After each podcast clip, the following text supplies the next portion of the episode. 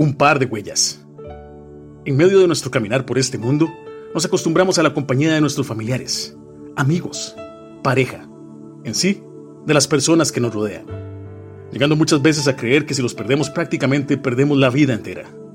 El corazón juega un papel muy importante aquí, porque cuando hay sentimientos de por medio, las mismas emociones que hemos sentido junto a ellos nos hacen pensar que son imprescindibles.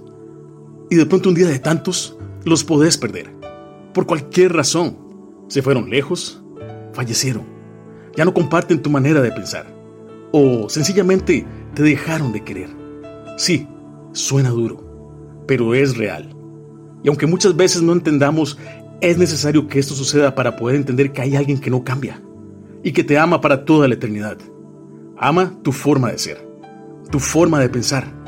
Ama todo lo que sos como dice esta conocida reflexión del hombre que iba caminando en la arena a la orilla del mar. Y cuando volteó a ver solo había un par de huellas.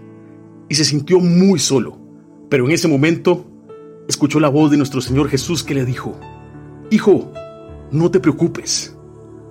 Si solo hay dos huellas es porque yo te llevo cargado en mis brazos de amor. Cito las palabras de Pablo en la carta a los romanos. Ni lo alto ni lo profundo ni cosa alguna en toda la creación podrá apartarnos del amor de Dios que nos ha manifestado por medio de Cristo nuestro Señor. Romanos capítulo 8, versículo 39.